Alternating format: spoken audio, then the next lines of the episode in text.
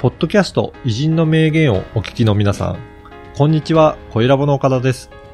今回はビジネスパーソンのための音声講座、ビジネスに活かす偉人の名言についてご案内いたします。久常先生、よろしくお願いします。はい、よろしくお願いします。今回はどなたをご紹介いただけるでしょうかはい、白山三郎という人です。はい。では簡単に経歴を教えていただけるでしょうかはい、この人は小説家なんですね。はい。で、小説というのはもともとあの自分の内面を描くものだっていうね、はい。傾向が強くて強かったんですけども、あの、日本経済が勃興するにつれてね、えーサラリーマンが増えましたよね。はい。で、サラリーマンは、まあ、組織との葛藤をいつも繰り返しているわけですけども、うんまあ、そういうね、えー経済小説の分野を切り開いた人なんですよ。はい。で大変多作でね、あの、銀行とか、えーかあ官庁とか、企業とかね、うんそういうものを中心に、えー、様々なあ人物を描く人なんでね、私も大変興味があってね、あの、大変たくさん読んでる小説家です。あの、ビジネスパーソンの方も、すごく参考になる書籍があ多数あるといえうことですあのね。、えーよくあの、ビジネスマンとして、えーどうすべきかという本がたくさんあ、うんノウハウ本がありますけどね、ね、そのノウハウ本私も書いてましたけどね、はい。そういうものももちろんあるんだけども、あの小説の中にね、うん。そういううヒントがたくさんあるんですね。はい。で、それをね、ぜひえー手にしてほしいなと思いますけど。はい。それでは、講座の一部をお聞きください。えー、白山三郎というね、えーペンネームなんです、実はこれねあ。、そうなんですね。もともとはね、あの、A1 って言うんですよ。はい。英語の1と書くのね。はい。はい。なぜついたかというと、お父さんが渋沢栄一をね、あああの、尊敬ししたためにつけられたとい、うん。いうことなんですけどねう。ん。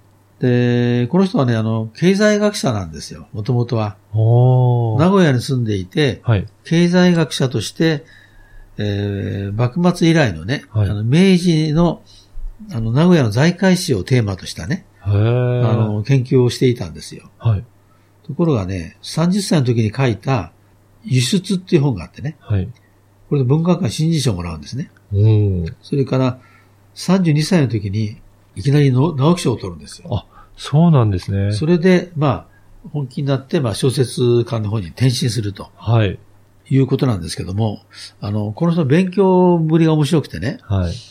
あの、名古屋に住んでた時に、えーな名古屋のですね、愛知学芸大学にね、はい。あの、講師をしていたんですね。うん。ところがね、茅ヶ崎、あの、神奈川県茅ヶ崎に引っ越すんですよ。はい。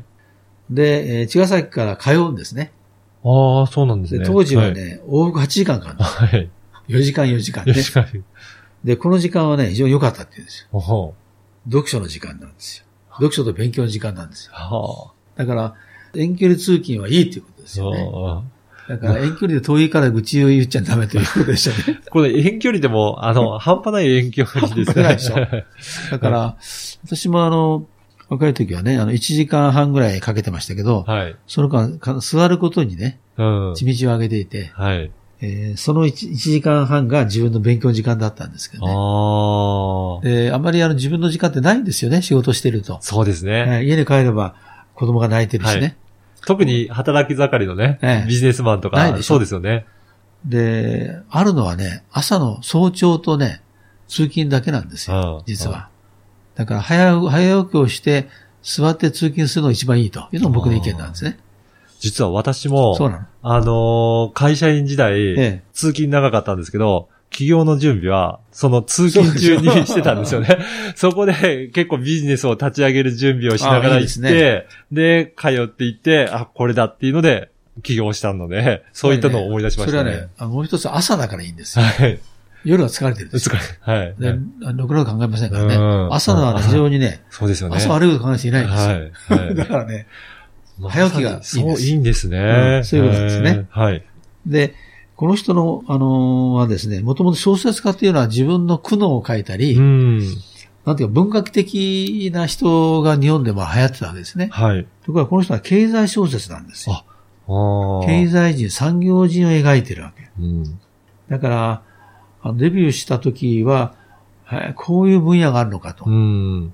いうことで、あの注目されたんですね。うんで、この人はずっとやっていれば大したものなんじゃないかなっていうふうに言われてて、はい。その通りになってたとああ、いそううね、だねことなんですよ。だからやっぱり経済学を学んでるっていうことは、世の中がどうなっていくかをしっかりと、あのー、見据えた上だの内容になってるということですかね。つまり、りね、あの、経済学を学ぶために彼は経済人を勉強したわけあよ。あ、人を。人を、で、人を描いたんですね。なるほど、はい。小説家で。小説とは人生を描くものだとうん。いうことですね。でね、この人はね、不思議なのはですね、本人には絶対接触しないんですよ。書く人の。の。そういうこと。資料だ。だけ集めて、はい。その人を書くんですよ。はだから本本が出たら、それ知るわけね。あ。うん。そういう恐ろしい人なんですけども。いかがだったでしょうかこのビジネスに生かす偉人の名言は約20分から30分ぐらいの音声講座で偉人の名言の解説やビジネスに生かすヒント、あとはおすすめの書籍や偉人間の紹介もしています。で毎週月曜日に久常先生のこの音声講座がメールでお届けいたします。で会費は月額2000円ですので1ヶ月で4回も久常先生のビジネス講座を受講できるので、まあ、大変お得な値段となっておりますね。ぜひ会員になっていただければと思います。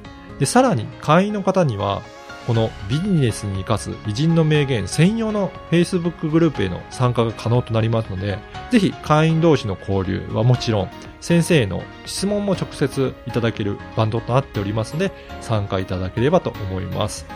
詳しくは説明文にある番組サイトの URL からチェックしていただければと思います。そしてなんと、今お申し込みいただけると、2回分が無料で聞けるキャンペーンを実施しています。こちらも URL からお申し込みいただければと思います。久瀬先生、最後にポッドキャストリスナーに向けてメッセージをお願いします。はい、それでは音声講座でお会いしましょう。